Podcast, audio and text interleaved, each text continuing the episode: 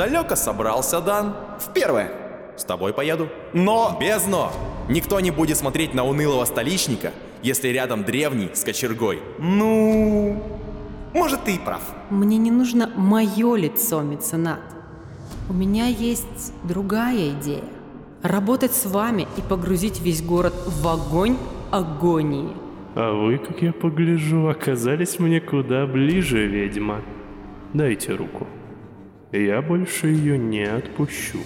А можно каких-то пауз в злоключениях? Слушайте и не говорите, что не слышали. На связи волна «Красивый момент» и ее ведущий господин меценат. Слухи разносятся быстро. И, господин меценат, наконец-то рад пригласить вас на наши подмостки. Открывайте дверь. Мне нужна Злата Ган, Соломея и Степняк по кличке Фиц. Зачем вы им все? Восторг, чистый восторг. Что ж, если ведьма и дикий зверь мертвы, охотнику остается только одно. Давайте убьем колдуна, но сначала... Красная, дорисуйте мою картину. А, только не снова.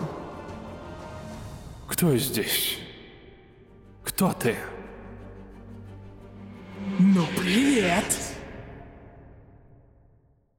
Акт 2. Интерлюдия 130. Некоторое время спустя после событий на пересыльном пункте судьи Комли. Чисто. Сказал Люк Щека, ранее известный как Лука Штайнхальд, входя в зал ожидания и поигрывая кочергой. Он только что обошел все помещения транзитной станции и не нашел ни одного внятного сотрудника. Всех как мусорным ветром сдуло. Пара каких-то недоносков есть, но они ничего не знают. Данис Матюш, нервозный и сонный, встал со своего места. Вдвоем с Люком он прождал здесь, на этом пункте, чуть ли не целые сутки.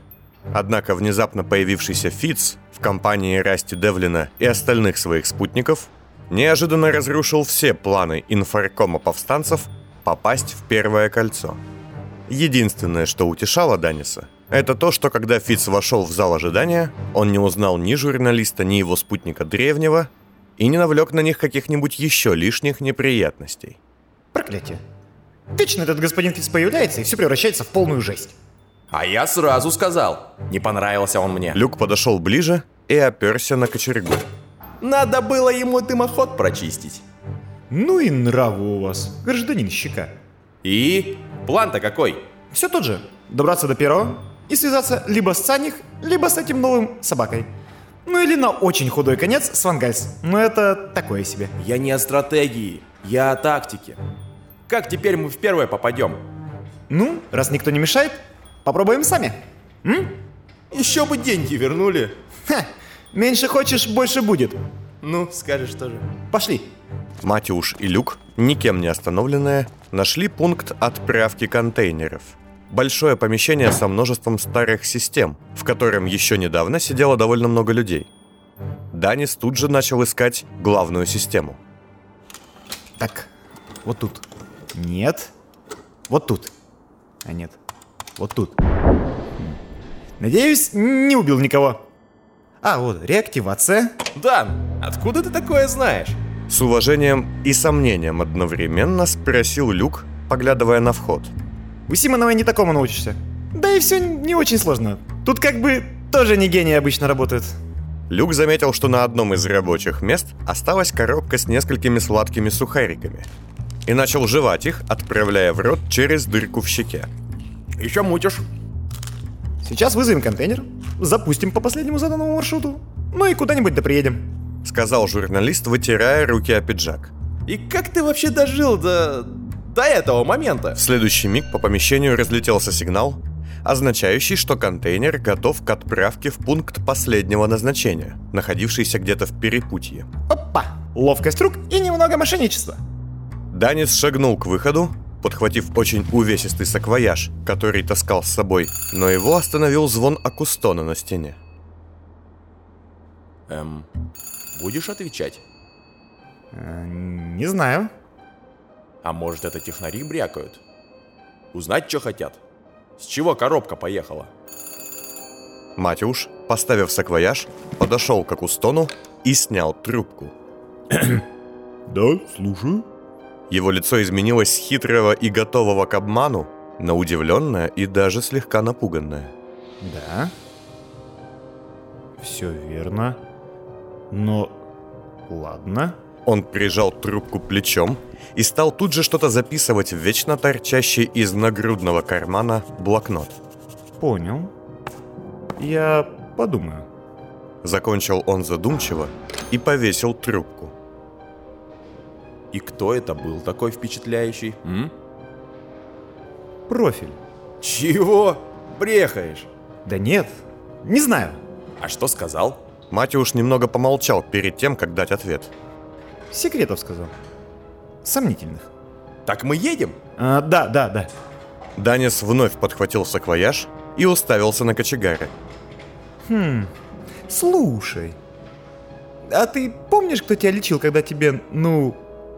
И он пальцем изобразил попадание пули в голову. Нет, ничего я не помню. А что? Да просто... Если все так, то... Ладно, напрочь, напрочь. А стоп, стоп, подожди, одно сообщение. Кому? Матюш, не ответив, воспользовался старым акустическим терминалом с затертыми клавишами и что-то отправил по очень длинному номеру. Друзьям. Что я жив? Все, пошли. Ты взял с собой свое расследование? Не особо удивляясь, но желая подколоть товарища, спросил Люк, когда он и Матюш, уже сидя в контейнере и двигаясь в сторону перепутья, наконец-то смогли немного расслабиться. Данис, открыв саквояж, вытащил из него несколько соединяемых между собой планшетов с кучей бумаг и фотокарточек, и в свете фонарика стал в очередной раз детально все изучать, как заправский шаблонный детектив. Угу. Так, ну-ка. Это... Это же копии, да? Люк подсел поближе.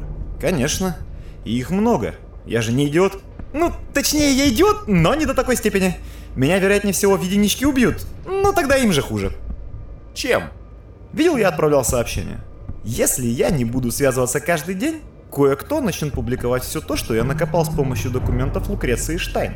Сказал Данис, и Люк тут же как-то нахмурился, словно от жуткой головной боли, а после и вовсе схватился за висок. Эй, ты чего? Да так. Кусочки вспоминаю. Слушай, расскажи давай. Встряхнувшись и пытаясь как-то отвлечься, сказал молодой древний, заглядывая в бумаги. Что? Все, что ты нарыл? Ты же только и делаешь, что днем за днем носом возишь по бумагам моей... Этой леди Лу. М? Люк, это, слушай, ну, не могу. Это все секреты. Данис как-то неловко стал отворачивать от щеки свои записи, одновременно пытаясь не выглядеть невежливым параноиком, но и не дать Люку увидеть его схемы. Так я рот на замок. Даже дырку в щеке заткну, если надо. Я... Ну, не уверен я. Везде и всюду могут быть шпионы, понимаешь? Ну, у нас выбор не богат. Сказал древний, окинув контейнер взглядом, а потом заулыбался. А, я понял. Ты думаешь, что я шпион. И чей? Даня, не неси пыль. Матюш, который на самом деле давно хотел подумать свои мысли об чью-нибудь другую голову, кивнул. Ладно. Лукреция была странной женщиной, но одно она умела великолепно – узнавать факты. Проблема в том, что она не умела их каталогизировать, потому что была только наемным работником. Чьим? Так, слушай, ты уверен? Даня, да в рот мокрот. Ты хуже Симонова, ну? Тихо. Хорошо. Может показаться, что в событиях, что сейчас имеют место, куча разных сторон. Власть, ученые, мы с мятежом, промышленники, тайные общества. Но все это не так. По факту, если отбросить власть, то- Что мы и собираемся сделать. Будешь меня перебивать? Лады, лады, сбою я. И? Есть всего две большие силы. И одна из них известна нам как те, кто внутри. У которых еще значок. Ну вот, как, как вот замок на этом контейнере. И Матюш, оглядевшись, указал на замок под треугольный ключ, довольный тем, как не заложил таинственный символ до бытового устройства. А вторая? Мы? Если бы. И это куда хуже. Я понял о ней совсем недавно. По кускам всяким. Это буквально... хм, ну, даже не знаю. те, кто снаружи. Тут я должен сказать «да ладно» и открыть рот? Кто? Степняки на паровозах? Фу ты, нет! Кто-то, кого Симонов назвал невероятный противник. Очень сложно. Откуда Лукреция это узнала? В основном от Нимана, как я понял. По крупицам. И от некоего Вангальса. Ну и много еще от кого. И это только часть, а сколько еще было уничтожено? Ай, неважно. И что они хотят? Пока не знаю. Но знаю, что они стоят за всем. Мятежами, историями с лагерями ИКС-13 и, возможно, 14, за профессорами-заговорщиками. Матюш в этот момент выглядел как самый закостенелый поклонник теории заговоров. Нельзя сказать, что в столице это было непопулярным и неблагодарным занятием, но Люк, поглядев на напарника, легонько постучал себе кочергой по голове. У тебя совсем крыша поехала, да? Вспомни, куда и зачем мы едем, и не спрашивай больше. Данис хотел было опуститься в дальнейшие рассуждения, но щека его перебил. Слушай, Дани, а скажи, как ты не путаешься вообще во всей этой мешанине? Я вот сколько слушаю, слушаю, ни гроша не понимаю. Вот то у вас мятеж, то заговор, то иглотыканье какое-то. То Далайла спит, то не спит, а рисует по ночам на стенах. Фамилии какие-то, дети, отцы, сестры, дядья всякого челядья. Не знаю. Просто, знаешь, стоит начать в этом разбираться, и остановиться уже невозможно. Вот, наверное, поэтому мне нравится быть простым кочегаром. Контейнер остановился, и они оба упали на пол. Сука! Что такое? А затем автоматические системы где-то наверху подхватили его, наклонили, открыли двери, и парочка вывалилась наружу, в пыль и сажу. Данис первым же делом кинулся собирать свои бумаги, и на одну из них наступил элегантный, хоть и заляпанный копотью, женский ботинок. Спросил он еще до того, как поднял голову. Привет, Данис.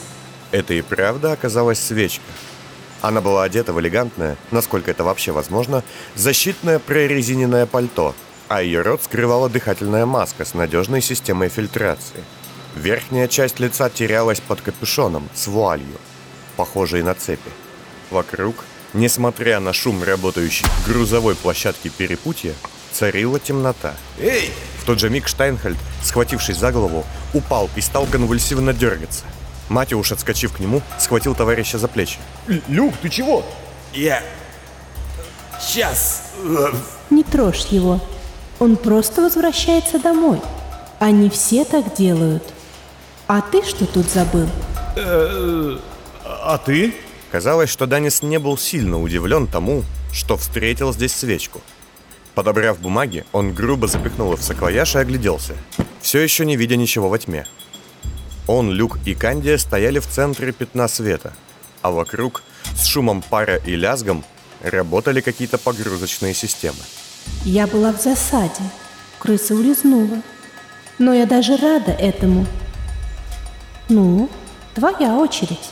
Я тут эм, с диверсионной операцией. Эй, ты как? Обратился он к Люку, который смог таки встать на ноги и взял его за локоть, но Штайнхальд грубо оттолкнул его. Да в порядке, я не трогайте! В смысле, в смысле, не лезь, датчик, и так блевану сейчас своими мозгами. Мы тут, барышня, пришли сеять хаос и смуту. Сказал Люк, подобрав кочергу и шагая вперед, давая понять, что просто так они болтать не будут. Но свечка лишь улыбнулась. Подробнее, прошу. Данис, встав между ними, выдохнул и начал краткий и быстрый рассказ, то и дело поглядывая на свою подругу юности. А потом по итогу, не знаю, следишь ты вообще со всем этим своим изымательским дерьмом за тем, что в мире происходит, тебе знакома Гелиция Аубвис? Только слышала. В общем, я хочу вызвать эту Грымзу на битву идей в прямом эфире. И я уже почти все знаю, что происходит. Я каждую закорючку в бумаге Штайн зазубрил. Я поднял на уши всех и каждого. Я знаю, к примеру, кто твоя мать, Канди. Настоящая мать. И насколько все здесь спутано. Свечка, все это время стоя спокойно, склонила голову на бок и стала шагать вокруг Люка и Матюша. Знаешь, Дани, ты стал звучать так безумно.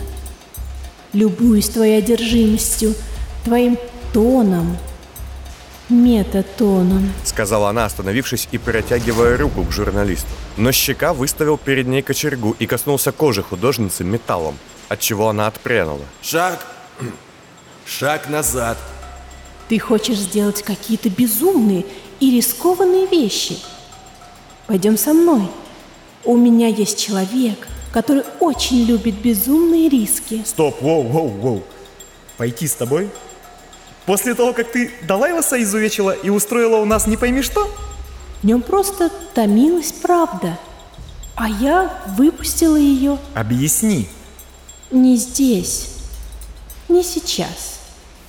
Так вы принимаете приглашение? Спросила свечка и щелкнула пальцем. В зале погрузки перепутья вспыхнули фонарики, и вооруженные винтовками и автоматическими пистолетами театралы, что ожидали здесь прибытия Меи и Фица, сделали несколько шагов вперед. Не похоже, что у нас есть вариант «нет», Дан. Люк огляделся, сглотнув комок в горле. Мы, похоже, ничего тут не решаем.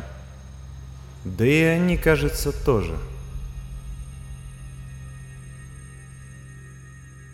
А тем временем в первом кольце шла война. Не та война, что вылилась на улицы третьего, четвертого и с недавних пор второго колец. Это была не война зажигательных речей и зажигательных смесей, не война идей свободы и порядка, не битва многих бедных против немногих властных. Эта война была совсем тихой, иной, жестокой и безумной. Люди господина Пасти и всех десятков банд, что находились в его подчинении, бились с театралами и теми, кто служил опере. И в свете исчезновения главного сутенера города, пока сторонники Пасти сдавали свои позиции. Внезапные налеты с использованием марионеточного газа и ядов, секундные стычки на клинках в переулках, перекупка и предательство, убийство во сне.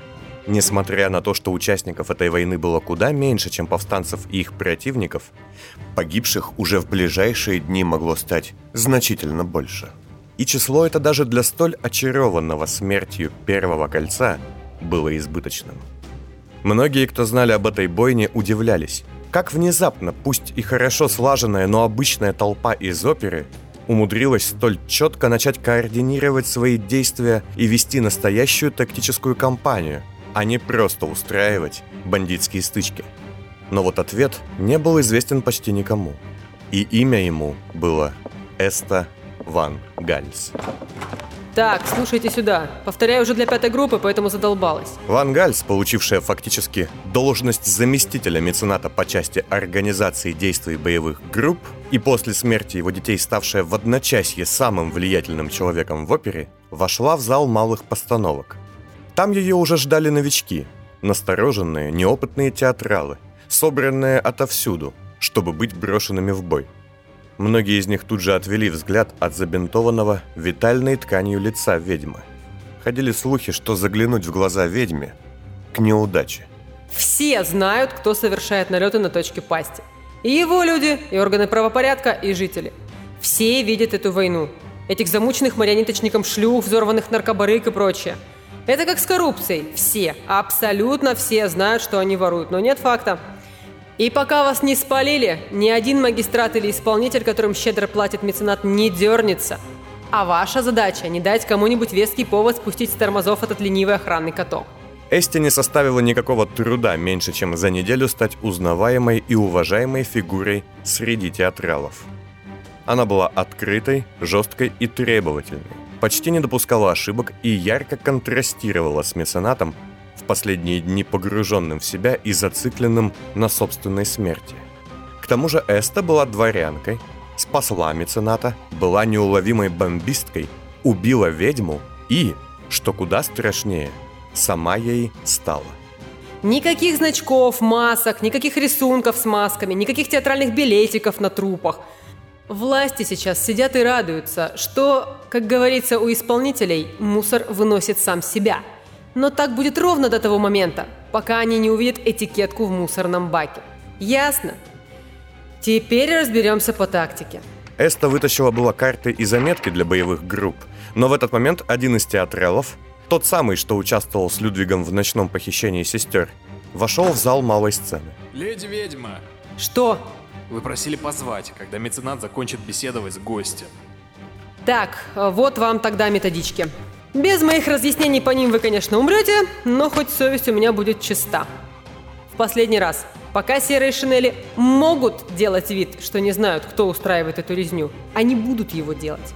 Мертвы, свободны, до свидания.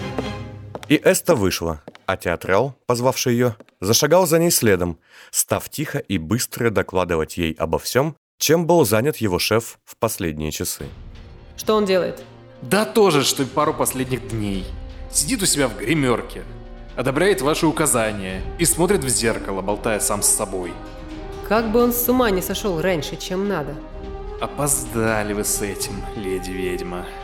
Эста, собранная и злая, остановилась у дверей в гримерку мецената и встряхнулась. Каждый раз при общении с ним ей нужно было менять свою живую, злую и острую манеру на игривую, вкрадчивую и обманчивую. А при отсутствии лица это было сложно и в целом очень бесило. Ну, как у нас дела? Разочаровывающе. Сказал меценат, сидя к ней спиной в своем кабинете. И надел маску, созданную из своего же лица, а после обернулся, выключая свет над зеркалом. Эста успела увидеть, что на стекле было изображено крылатое существо, написанное красным. То ли помадой, то ли кровью. Зная мецената, на помаду она бы ставку не делала. И снова вопросом задался актер. Зачем он сегодня в ударе? Зачем он так страстен и так увлечен? Зачем, если зритель бездарен? М? Поясните. Меценат откинулся в кресле и развел руками. Выглядел он весьма паршиво. Его обычно великолепный костюм был покрыт пятнами, пудра на мертвом лице местами обтерлась, голова была сальной. Он был похож на актера, который вынужден был дать много выступлений нелюбимой ролью, и его сценический образ поистрепался. Ему будто бы хотелось избавиться от реквизита, но под театральным костюмом и гримом не было артиста. Вдобавок нижняя губа безвольно обвисла, отчего он выглядел и звучал еще более обиженно. Все хотят поиметь покойника. Эм, ужасно. Серьезно, я как будто играю роль умирающего богача, кадру которого, подобно воронью, слетаются нахальные стяжальцы. Вас чем-то расстроил гость? Да, он был комбинатчик. Хотел предложить поддержку. Негласную. В возне против пасти. Согласились? Нет, вот он. Безразлично сказал меценат, кивая в угол. Там, прибитая к стене шпагой, вонзенной в глотку, стояло в темноте тело худощавого столичника. Эм, это же комбинат. Знаете, что обижает меня сильнее всего? Меценат встал, медленно прошел мимо Эсты и положил ладонь на рукоятку шпаги. Я вижу намерения людей, и мне плевать. Ко мне явились вы, вы хотели оказать мне помощь и незаметно заполучить в свое распоряжение мою банду, как ваших новых повстанцев. Щелчок и вчерашние преступники – это новая поросль благородных мятежников. Отпираться будете? Нет, я не из этих. В моих репликах нет лжи, только злоба. Меценат, улыбаясь, вытащил шпагу, и тело упало на пол. Свечка пришла ко мне, чтобы я нашел ее сестер и убил их. Этот... Людвиг тоже хочет урвать себе часть моих людей для своих амбиций. Все ждут моей смерти, а мне плевать. Говоря это, меценат лениво махал в воздухе окровавленным лезвием, и густые капли также лениво падали на потолок, пол и зеркало. Интересно, почему? Может, вам поможет немного насилия? Эста, абсолютно не глядя на лезвие, бесстрашно шагнула к меценату, и тот опустил клинок, понурившись. Нет, просто я... Наконец-то я начал вспоминать, что все это не мое. Кончиком шпаги он указал на зеркало. Это все по-настоящему хорошо поставленное, но все же представление. И оно начинает мне докучать. Эста нахмурилась под своими витальными бинтами, что теперь давалось ей не с болью, а с трудом. Она боялась, как бы меценат не решил нарушить условия их сделки. Вы же не... Нет, нет, мы все сделаем, но эта резня с пастью меня утомила. Людей запоминают именами других, знаете? Не уверена, что понимаю. Если ты хочешь оставить след в истории насилия и убийства, ты должен убивать соразмерно себе.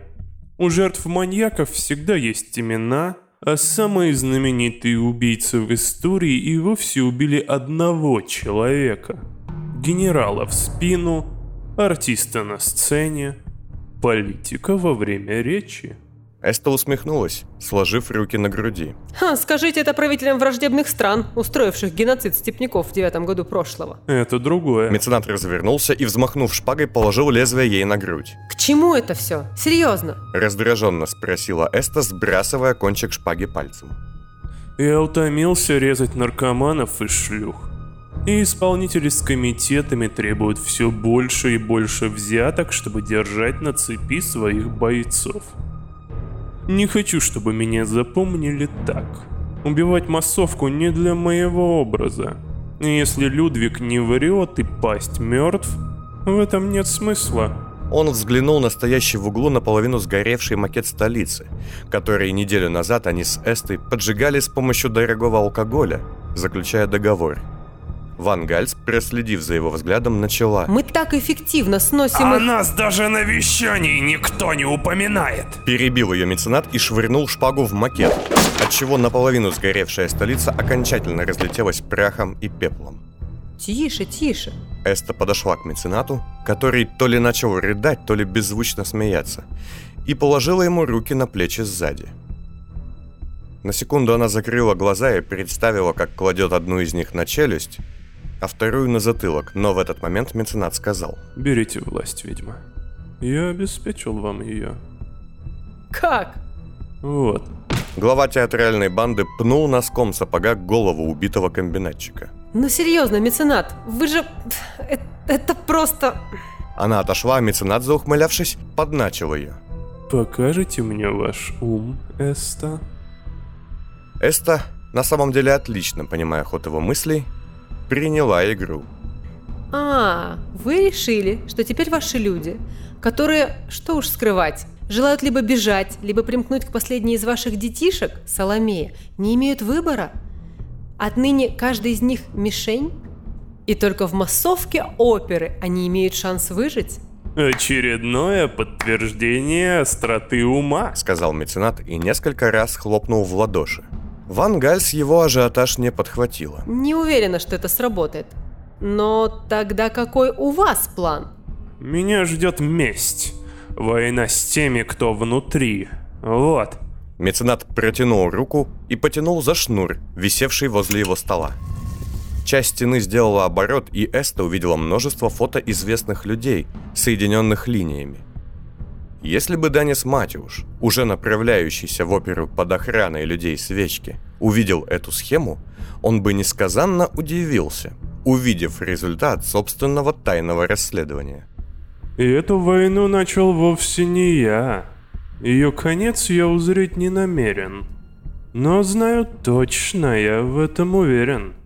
Ее кульминация только моя. Эста, изучив схему, хотела было сказать что-то дельное, но уловив торжественное безумие хозяина оперы, обернулась всеми силами, изображая восхищение во взгляде.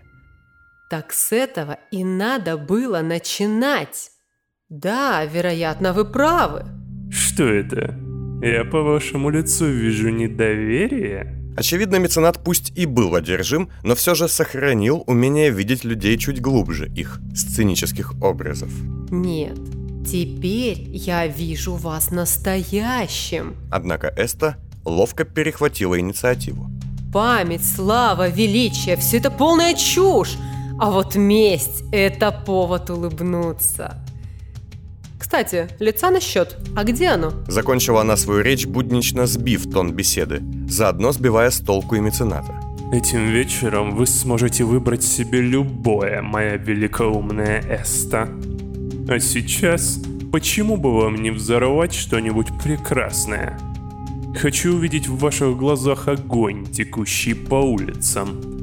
Восстание уже во втором кольце. Пусть стук в ворота будет слышен в первом. Мы как раз готовы. Выделите мне команду инфильтраторов и... Эста, мы же говорили об этом. Ладно, имперсонаторов. О. И мы заложим бомбу за два часа. Что за цель? Ван Гальс, поколебавшись, вытащила из кармана и протянула ему буклет для посетителей Первого кольца. Вот. О, музей, великолепно. Я буду лично смотреть на то, как горят старые устои. Что? Но... Не спорить. Идите. Я уничтожу еще один бордель пасти напоследок. Не приду к вам.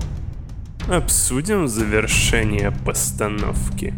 Меценат обернулся и, отойдя к руинам макета, наклонился и подобрал свою шпагу. Однако, когда он распрямился, Эста уже стояла к нему вплотную и взяла его за пуговицу. Знаете, раньше я видела в ваших глазах тоску, а лицо было маской запутавшегося человека. А теперь? А теперь я вижу искры в глазах и под маской боевой оскал. Ван Гальс медленно сняла с мецената его лицо и осторожно впилась изувеченными губами в его уродливую ухмылку. Жду в сквере. С показной жесткостью закончила она и твердым шагом покинула его кабинет. Урод долбанутый! Отплевываясь, шипела она, двигаясь по коридорам оперы. Эта сука сварила ему мозги раньше, чем было бы вовремя. По чести мы уже думаем, что лучше бы вы нами командовали. Добавил театрал соглядатой, следующий за ней. Эста на ходу развернулась и, не сбавляя шаг, ответила ему ехидной гримасой. А нет уж, у меня свои охламоны, не такие изнеженные. Да и я для вас слишком умна и недостаточно безумна. Все еще шагая спиной вперед, она остановилась, да так, что чуть было не сбила с ног следующего за ней спутника. А что, кто-то из вас и впрямь пошел бы под эту Соломею? Да, и таких много. Почему? Задала Эста вопрос, хотя отлично знала на него ответ. Так или иначе, пронизанный дворянским духом криминальный мир Первого Кольца ценил наследников. В отличие от банд в дальних частях города, преемственность тут была в большом почете. К тому же Вангальс уже навела справки. Соломея и покойный Фигляр ценились среди театралов больше остальных за благостный нрав и любовь к свободе. Ну, не знаю. Дети мецената всегда все делали за него, пока он сидел на сцене. Мы их знаем, доверяем, а она легкая. Кражи, воровство, всякие выходки. Никаких болезненных амбиций. Звучит как лучшее из худшего. Да, но вам не позавидуешь. Дайте угадаю. Сначала все эти его выкрутасы были веселыми, а потом оказалось, что выходить из дела опасно и некуда. Так, кажется, в любых бандах. Ну вот поэтому у нас страна в такой заднице. Сначала хорошо, а потом слишком поздно. Ладно, иди к нему. Следи внимательно, он сейчас опять начнет творить дичь.